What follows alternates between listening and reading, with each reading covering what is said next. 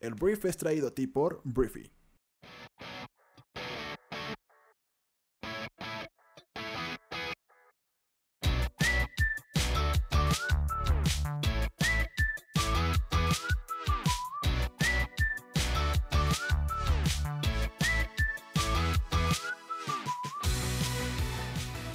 Muy buenos días, bienvenidos a esto que es El Brief. Es el programa en el cual puedes conocer las noticias más importantes del mundo en cuestión de minutos. Yo soy tu anfitrión Arturo Salazar y este programa nace de la necesidad de conectarnos con otras personas, de que cuentes con la información para construir una conversación en cualquier lugar y acerca de cualquier tema.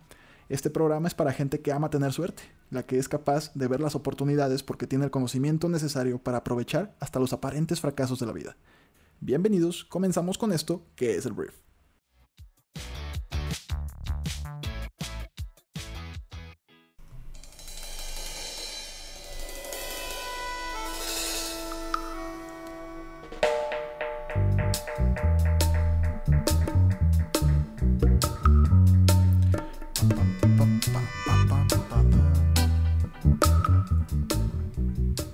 Muy buenos días, Briefers. Muy buenos días, yo soy Arturo Salazar. Yo soy uno de los fundadores de Briefy y el día de hoy eh, estamos aquí reunidos para platicar de las noticias más importantes del mundo. Bienvenidos a esto que es el Brief para este jueves, ya jueves, el fin de semana está a la vuelta de la esquina. Y el día de hoy vamos a hablar de varios temas. Vamos a hablar de las ventajas que ha tenido México ah, ante la guerra comercial entre China y Estados Unidos. Hablaremos de la inversión, la reducción de, de la inversión en, en temas de energías renovables en nuestro mundo, no solamente en nuestro país. Eh, hablaremos de política, hablaremos de entretenimiento, un poquito de tecnología, pero si te parece bien, vamos a empezar hablando de eh, México. México emergiendo como uno de los grandes ganadores de la guerra comercial entre Estados Unidos y China, que ha estado desacelerando el mundo, pero a México le ha convenido en algunos puntos, en algunas cosas, no en todas. Em, a largo plazo, realmente ningún país sale reforzado de una guerra comercial tan global y de pues tanto poder como la que liberan pues, Estados Unidos y China. Pero, como apuntó em, John Maynard Keynes en un ya lejano 1923, en el largo plazo todos estaremos muertos y mientras el conflicto que ha penalizado el comercio internacional ha llevado al crecimiento global a su nivel más bajo desde el final de la Gran Recesión y ha acelerado la desglobalización esto deja un puñado de naciones que están logrando pescar en un río revuelto, como Taiwán, México y Vietnam, así como Japón, Corea del Sur y el bloque europeo, pues emergen como los grandes beneficiados por la desviación comercial, según un estudio elaborado por la Conferencia de las Naciones Unidas sobre el Comercio y el Desarrollo. Em, entonces, bueno, Taiwán pues fue el gran beneficiado por los aranceles, con un aumento de casi 4.200 millones de dólares en sus exportaciones a Estados Unidos, en buena medida maquinaria y equipamiento de comunicaciones. México, con un incremento de ventas hacia su vecino del norte de 3.500 millones de dólares, solo en la fracción achacable a la pugna comercial con China, aparece en segundo lugar con tres sectores especialmente beneficiados, que es la alimentación, el equipamiento de transporte y la maquinaria. Muy por detrás figuran la Unión Europea, em, que Naciones Unidas toma como un caso único y no desagrega eh, en 28 economías, o sea, los, las compila todas, con 2.700 millones en aumento de las exportaciones hacia la primera potencia mundial, lo cual pues México, o sea, solamente México tuvo más, o sea, un aumento o un incremento en ventas de exportaciones pues hacia Estados Unidos mucho mayor, en 800 millones de dólares que toda la Unión Europea. ¿no? Entonces también está Vietnam con 2.600 millones, Japón con algo más de 1.500 millones, Corea del Sur, Canadá e India que están entre 900 y 1.500 millones de dólares. Y bueno, en el caso de México, la noticia de que está acaparando, eh, más bien, sí, está acaparando buena parte del mercado que naturalmente debería cubrir China, es especialmente positiva, pues por el momento en que llega, en plena fase de zozobra financiera cuando nuestra economía lidia cara a cara con el fantasma de la recesión y en plena caída de las inversiones extranjeras, una de las fuentes tradicionales de crecimiento para nuestra, nuestro país, que es la segunda economía más grande de Latinoamérica. Entonces, bueno, la sustitución de China en algunos segmentos, sin embargo, es solo parte de la foto, una parte pequeña de la foto. Aunque el superávit comercial mexicano con Estados Unidos está en zona de máximos, los especialistas en comercio internacional rebajan las expectativas y subrayan que el país norteamericano, o sea México, no debería lanzar las campanas al vuelo.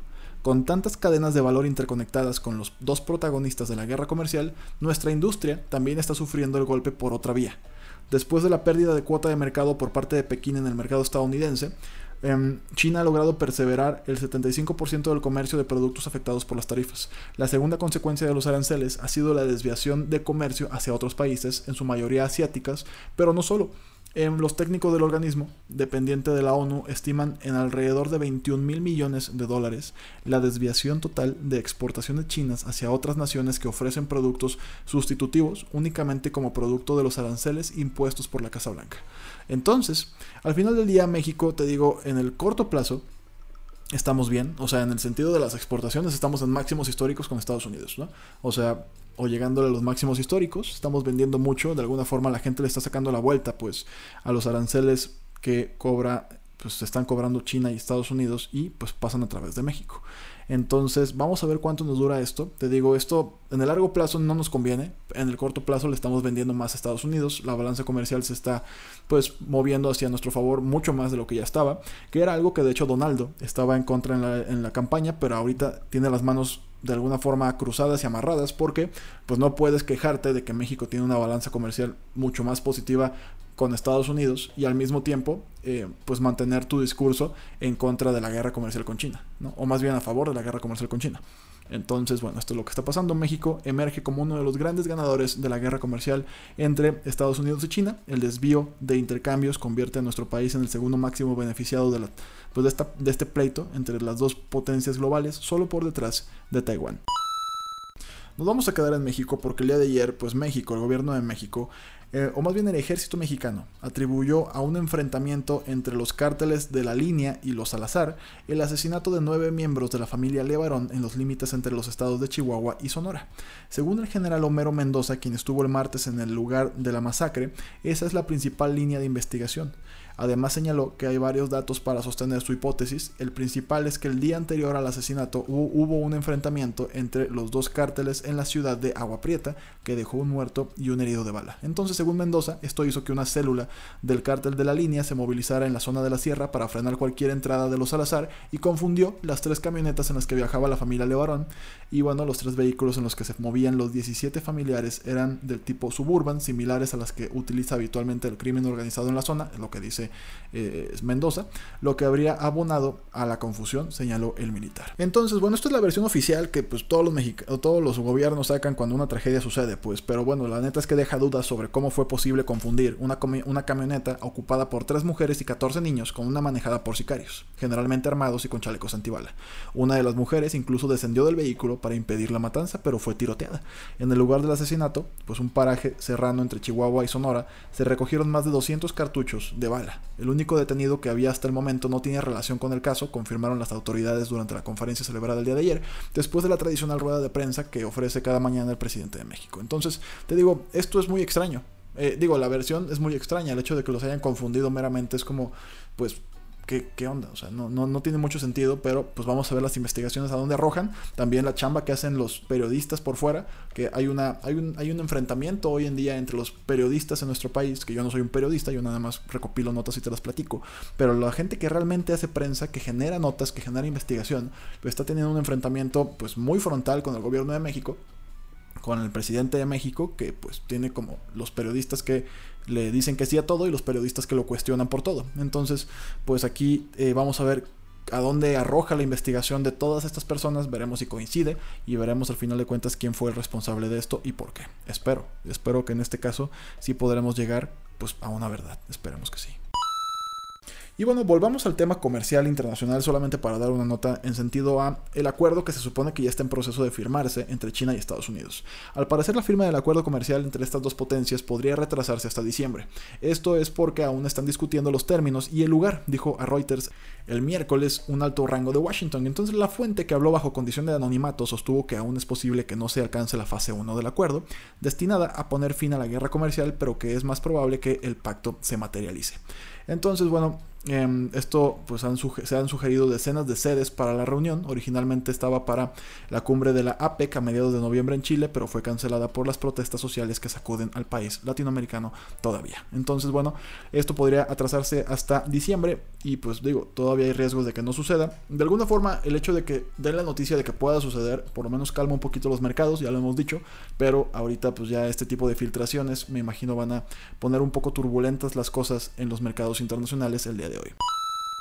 Hablemos de la crisis climática, que, a mí me encanta cómo ya cambió el discurso del cambio climático a la crisis climática, de cómo esto es una crisis, esto es un problema que tenemos que solucionar. Y la noticia que te voy a dar no abona mucho a este tema, porque la inversión global en la reducción de los gases de efecto invernadero cayó en un 11% en el año 2018.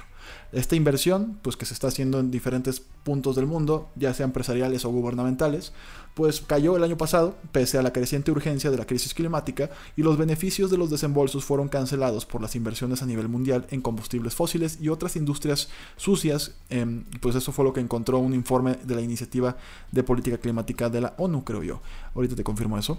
Entonces, según estos científicos, el financiamiento climático global alcanzó un récord de 612 mil millones de dólares en el año 2017, pero retrocedió un 11% después de ese año récord a, a 546 mil millones de dólares en 2018. Las causas de la caída fueron menos dinero público para el transporte de bajas emisiones de carbono, y una menor eh, inversión del sector privado en energía renovable. Sin embargo, la inversión promedio para el año 2017 y 2018 fue un 25% más alta que para el periodo 2015-2016. Entonces, bueno, el estudio titulado Global Landscape of Climate Finance 2019 encontró que se necesitaría una inversión de al menos más de tres veces los niveles actuales anualmente hasta el año 2050 para limpiar los sistemas de generación de energía del mundo. Esto es un gran reto, esto nos corresponde a todos y esto está literalmente vinculado a tu poder de compra. Si hay empresas que hacen el esfuerzo, tendríamos que comprarles a ellas. Tendríamos que hacer que la sustentabilidad, que las energías renovables fueran buen negocio para las empresas que las ejecutan y que se rifan y que gastan más dinero y que de alguna forma este pues tienen menos tienen más gastos pues por el hecho de tener que hacer estos esfuerzos. Entonces, deberíamos como sociedad ir tras esas empresas que no contaminan o que no contaminan tanto. Y bueno, hoy hemos brincado mucho entre notas que se parecen o por lo menos van sobre la misma temática y vamos a volver a hablar de los Levarón, esta familia que tristemente fueron asesinados porque Donaldo ya los utilizó como campaña política. Este güey que es un miserable por hacer esto, el presidente de Estados Unidos argumentó este miércoles que el ataque a integrantes de la familia Levarón, que dejó nueve muertos, demuestra que él tiene razón sobre construir el muro y tener una frontera con México muy fuerte. Cuando ves lo que está pasando del otro lado de la frontera, la gente está empezando a decir, quizá él tiene razón acerca del muro y quizá él tiene razón sobre construir un fuerte muro. Afirmó durante un discurso sobre temas judiciales en la Casa Blanca, me revienta como este güey habla de sí mismo en tercera persona, pero bueno, el otro bando, los demócratas, sigo con el discurso de Trump, quiere fronteras abiertas que traen una gran criminalidad y muchos me han dicho eso en los últimos días, que han empezado a entender el tema de la frontera. Donaldo señaló el martes que es tiempo de que México se enfrente a los cárteles de la droga que existen en el territorio luego del asesinato de familiares del activista Julian, o Julián más bien Levarón. Entonces, hay muchas incoherencias en este discurso, muchísimas. El hecho de que pues, ellos consumen la droga que por las que se muere tanta gente acá. De hecho, aquí en Briefy hemos, eh, tengo en la mente, a ver si lo podemos hacer, pues hacer un estudio acerca de pues cuánta gente murió para que alguien consuma droga en Estados Unidos, ¿no? Vamos a ver si podemos masificar este tipo de, estudio y pues de alguna forma generar conciencia acerca de las consecuencias que tiene pues las adicciones en Estados Unidos. Es muy fácil hablar de asesinatos. Es muy fácil para los Estados, los Estados Unidos, en este caso de Donald Trump, hablar de que la gente muere y por eso ocupan un muro, o necesitan un muro, para no decir ocupa, porque luego se enojan ciertas personas. Pero es muy fácil decirlo. Sin embargo, hay un alto índice de drogadicción, el consumo de opioides en Estados Unidos está en niveles récord, también la sobredosis están en niveles récord. Hay armas cruzando nuestra frontera, pues llegando a México, armando cárteles y pues pues están muy bonitas las armas, muy nuevas. A mí me gustaría saber por qué están tan nuevas y por qué, o sea, no son de segunda mando, se ve que son nuevas. ¿De dónde vienen? ¿Por qué llegaron? ¿Cómo llegaron? ¿Cómo lo hicieron para cruzar la frontera? ¿Quién está coludido? De los dos lados están coludidos, me imagino. Entonces, esto es mucho más amplio y a este señor se le hace muy fácil agarrar una tragedia que sucedió en México con ciudadanos estadounidenses y simplemente hablar de cómo su muro y cómo él tiene la razón. Eso es a mí lo que me, saca un poco de, mi balance. El hecho de que él diga yo tenía razón en todo esto y aprovechar una tragedia de este tipo para hablar de, su, propio, de, su, propio narcisismo. ¿no? Entonces, Donaldo eres una persona muy desagradable. Si me estás escuchando, pues adiós. Me acabo de acordar, fui a tramitar la renovación de mi visa la semana pasada y tenía un poco de miedo porque me pidieron ya, no sé si esto es una práctica ya de algunos años, pero el consulado norteamericano ahora te pide tus redes sociales para, pues me imagino, evaluar tus redes sociales y ver que no seas una persona que atente con la seguridad, atente contra la seguridad nacional del país, ¿no? Y yo tenía un poco de miedo porque pues, yo le tiro mucha mierda a Donald Trump y yo dije, güey, si estos me agarran o no me la aprueban por, por tirarle a su presidente, pero no, sí me la aprobaron, celebremos celebro. Entonces, vamos a hablar del impeachment de Donald Trump, vamos a darle un pequeño seguimiento. Ya se anunció la primera ronda de audiencias públicas de la investigación de juicio político contra Trump, en la cual pues, buscan destituirlo los demócratas por haber presionado a un gobierno, en este caso Ucrania, para influir negativamente en un adversario político, en este caso Joe Biden, y pues darle una ventaja a Donald Trump en las elecciones del próximo año. Entonces, la primera ronda de audiencias públicas de este impeachment comenzará el 13 de noviembre. Eso fue anunciado el día de ayer por los demócratas del Congreso. El embajador William Taylor, que es el principal diplomático estadounidense en Ucrania, y el subsecretario adjunto George Kent, responsables de la política europea y euroasiática en el Departamento de Estado, testificarán la próxima semana. Los investigadores están, pues, investigando, valga la redundancia, las acusaciones de que el presidente Trump utilizó su oficina para retener la ayuda militar de Ucrania con un quid pro quo para presionar al presidente a investigar a los demócratas. Entonces, la, la misión de los demócratas es quitar al personaje naranja de la Casa Naranja, bueno, la Casa Blanca, este, y o por lo menos mancharlo lo suficiente para que no gane la reelección del próximo año. Veremos qué pasa primero, o si no pasa nada. Vamos a hablar un poco de empresas que no hemos hablado prácticamente nada de negocios hoy, porque vamos a hablar de Tesla. Tesla es esta compañía de automóviles eh, de autoconducción y además eléctricos. Y bueno, Tesla va a presentar su camioneta eléctrica con aspectos cyberpunk este mismo mes. Em, ya es oficial, Elon Musk anunció eh, cuándo revelarán de manera oficial la primera camioneta eléctrica de Tesla, que es una pickup que Musk ha bautizado como Cybertruck por el aspecto futurista que promete tener. Y la cita será el próximo 21 de noviembre. Tesla actualmente está trabajando en varios nuevos modelos, eh, como el modelo Y, el Roadster y su primer camión eléctrico. Sin embargo, la compañía también trabaja en un pickup eléctrico del que Musk lleva más de un año hablando públicamente en su red social favorita, Twitter. Y como no podía ser de otro modo, a través de esa misma plataforma ha anunciado la fecha en que presentarán el pickup eléctrico. Se supone que Musk se había retirado de Twitter, pero pues no le duró mucho, volvió el día de hoy y nada más dijo que la presentación del Cybertruck será el 21 de noviembre en Los Ángeles, cerca de la fábrica de cohetes de SpaceX. Entonces, bueno, vamos a ver qué sucede. Seguramente va a estar muy bonita.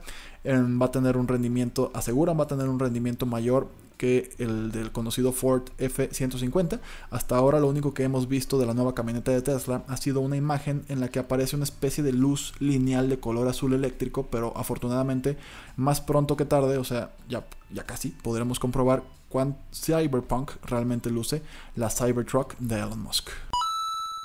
Y bueno, para terminar el brief este, de este querido jueves, vamos a hablar de la Champions League, que el día de ayer tuvo otra jornada. La neta es que el miércoles no hablamos de la Champions, entonces voy a dar nada más como un poquito de lo más importante. El Real Madrid goleó 6-0 al Galatasaray.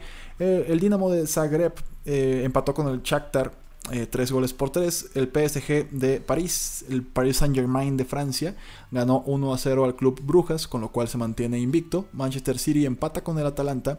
El Bayer Leverkusen le gana 2-1 al Atlético de Madrid. El Tottenham golea 4-0 al Estrella Roja. Bayern Múnich gana 2 por 0 al Olympiacos. Eh, la Juventus de Cristiano Ronaldo le gana 2 por 1 al Lokomotiv de Moscú. Y bueno, eh, ya en la jornada de ayer, que voy a aprovechar ya para darte todas las noticias, aunque probablemente ya las conozcas, el Dortmund le gana 3 por 2 al Inter de Milán. El Chelsea y el Ajax tienen un partidazo y quedan 4 por 4. El Valencia gana 4 1 al Lille. Lyon gana 3 por 1 al Benfica. Napoli empata con el Red Bull Salzburg, el Liverpool le gana 2 por 1 al KRC de Genk, el Barcelona empata frustrantemente contra el Slavia Praga, el Slavia Praga, perdón, y el Zenit eh, pierde 2 goles a 0 contra el Red Bull Leipzig. Y eso es todo.